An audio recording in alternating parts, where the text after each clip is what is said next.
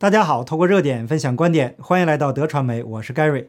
福建莆田市秀屿区平海镇政府十二日在官方微博发布了一条奇葩的悬赏通告，对于犯罪嫌疑人有发现线索，经过调查属实的，将予以一次性的奖励两万元。那最奇葩的是后面一条，如果发现有不明尸体，经查证是欧某忠的尸体，将一次性予以奖励五万元。总结就是，死的比活的值钱。发现死的奖励五万，活的才两万，这会出现一种什么情况呢？那假如真有人发现了犯罪嫌疑人，那是抓活的还是死的呢？那如果有人为了拿到五万元奖金，将犯罪嫌疑人致死，然后再报警说发现了尸体，这不等于鼓励犯罪吗？回头我们再看案情的本身，被害人为一家祖孙四代，两人死亡，三人受伤。经过侦查，五十五岁的邻居男子欧金忠有重大作案嫌疑。都是邻居，有什么深仇大恨，逼得五十五岁的欧金忠痛下杀手呢？那根据欧金忠同村的知情人透露，嫌疑人作案动机可能是因为房屋的拆除改建问题。二零一七年，欧金忠向当地政府申请了危房翻盖，在房屋新建手续批出后。欧金忠就将原有的四百平方米的房屋拆除，然后想要在原有的土地上盖建新房。那实际上啊，根据欧金忠的微博账号自述，原有四百平米的房屋拆除后，新盖的房子只允许一百五十平米。也就是说，老房子被拆，在原土地上呃建新房是合法合规、有正式批文手续的。但是就是这个。被允许的一百五十平米，就是这个有正式批文手续的新房子。欧金忠盖了五年都没盖起来呀。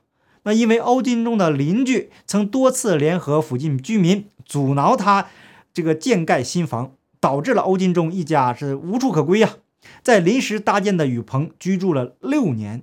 那欧金忠八十九岁的老母亲，三十岁未成家的儿子，一家三代人都挤在临时的铁皮遮盖的雨棚里，而邻居一家人却住在三层小洋楼里。为什么邻居可以阻挠欧金忠盖房子呢？原来莆田那边啊，他农村盖新房子，除了要村里面审批通过之外，还需要邻居签字。而欧金忠此前每次找来施工方和拉来砖块沙子。都遭到邻居和周边人的阻拦。经过这一次折腾啊，再也没有施工队敢来给欧金忠盖房子了。在五年的时间里，他尝试多种方式的维权，写信呐、发微博呀、找记者呀等等吧。由于欧金忠的文化水平不高，那不会拼音打字，微博呀都是手写输入的，所以啊语句不通顺，还有不少错别字。可是悲哀的是，欧金忠在微博上的控诉文阅读量只有少的可怜的二百八十六人。更讽刺的是，就在引起轰动之后，这个微博呀，现在也无法查看了。那今天中共央行发布一条信息，中共国的言论空间再次被收紧。央行发布《征信业务管理办法》，个人交易、社交、上网痕迹等都将纳入监管。最邪恶的就是这个“等”。那一个“等”字，给了当权者无限的空间，也让底层韭菜失去了最后一丝的言论空间。在欧金中这起凶杀案发生前，他家居住的雨棚啊，因台风倒塌，那雨棚残落的一块铁皮就掉掉了，就掉到了这个邻居家中。那尽管心中充满了愤怒啊，可是还是得把挡风遮雨的铁皮拿回来呀。那硬着头皮到了邻居家，结果再次被奚落辱骂一番。于是，这五年的委屈和满腔怒火，这一刻彻底的爆发出来了。一场惊天动地的惨案发生了，中国又多了一个刀客。然后，网络上陆续曝光了各种细节：刀客给公安部的举报信，刀客给媒体记者、市领导的求助信，邻里纠纷、村里恶霸和极个别村干部不作为，求助无门，上天无路。最后，那块铁皮成为了压垮欧金中的最后一根稻草。十月十二日，环球网发了一篇党八股。案件发生后，市区领导高度重视，立即组织全力救治伤员，要求公安机关调集力量，尽快缉拿犯罪嫌疑人。针对网友反映的基层干部不作为问题，秀屿区纪委监委已经启动了调查程序，将依纪依法严肃处理。还是把党纪摆在了国法前面。所以我说中共国不对吗？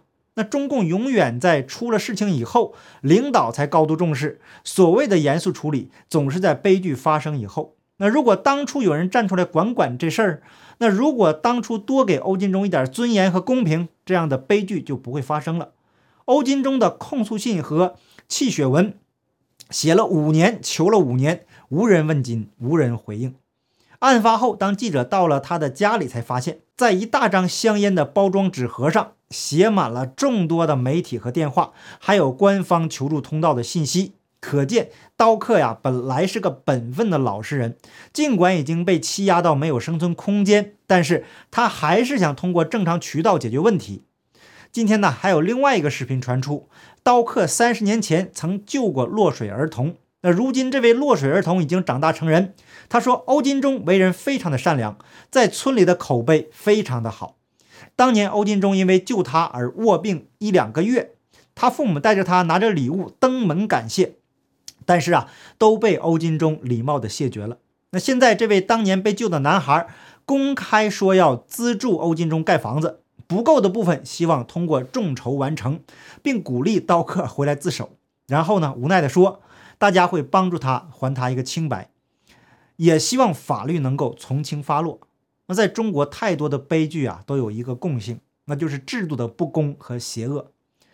这样啊，让底层的百姓是痛不欲生啊。那既然说到了制度之邪恶，那接下来呢，咱们再说一说，在中共的制度下，当权者是怎样为所欲为的。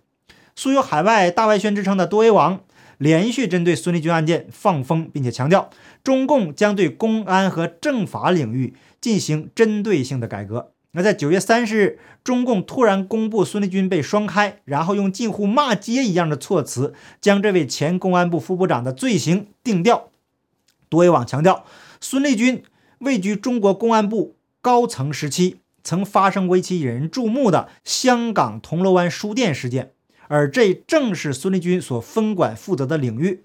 二零一五年十月至十二月期间，香港铜锣湾书店五人陆续失踪，半个月至三个月后才被证实受控于中国内地。那五人中，有人是在中国内地失踪，有人是在香港失踪。那于是引发相关部门人员是否跨境执法的质疑，因为当时香港国安法还没有制定，内地警方还没有依法取得在港的执法权。许多人因此认为此举涉嫌违法，不仅违背了一国两制的制度设计，不符合中国政府对香港的承诺，同时也给北京治港蒙上了阴影，加剧了港人的疑虑和担忧，使得这个案子成为香港回归以来的一个里程碑式的事件。港人这样的疑虑和担忧，也为后来的修例风波。以致动员百万港人上街，埋下了不安的种子和伏笔。而当时，这正是孙立军负责这个领域工作。在案件爆发后，海外也多有传言，指孙立军是为了政治投机，不惜欺上瞒下，非法办案，使得陆港冲突升级，引发中央震怒。因此，随着此番孙立军落马，公安部表态，要采取有力措施，推动深挖彻查。做到见人、见事、见线索、见案子，坚决彻底干净肃清流毒影响，坚决清除政治隐患，不排除官方会重新审视和梳理当年这起争议案件的来龙去脉。那如果确实存在问题，会适时拨乱反正，对其进行合法的、专业的处理，乃至依法对相关人员追究责任等等。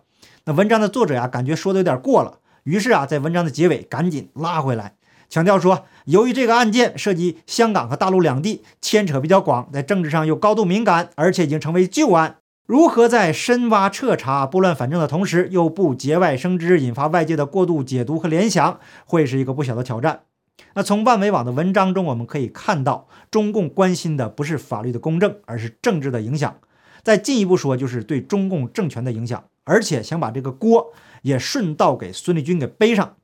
因为是孙立军利用铜锣湾书店事件欺上瞒下，让一尊彻底愤怒了，然后才有了一尊对香港痛下杀手。但归根结底是孙立军造成的。那既然事情已经闹大了，无法挽回，一尊还得保持伪光正的形象，所以就一错再错，直到现在。那一尊不是说了吗？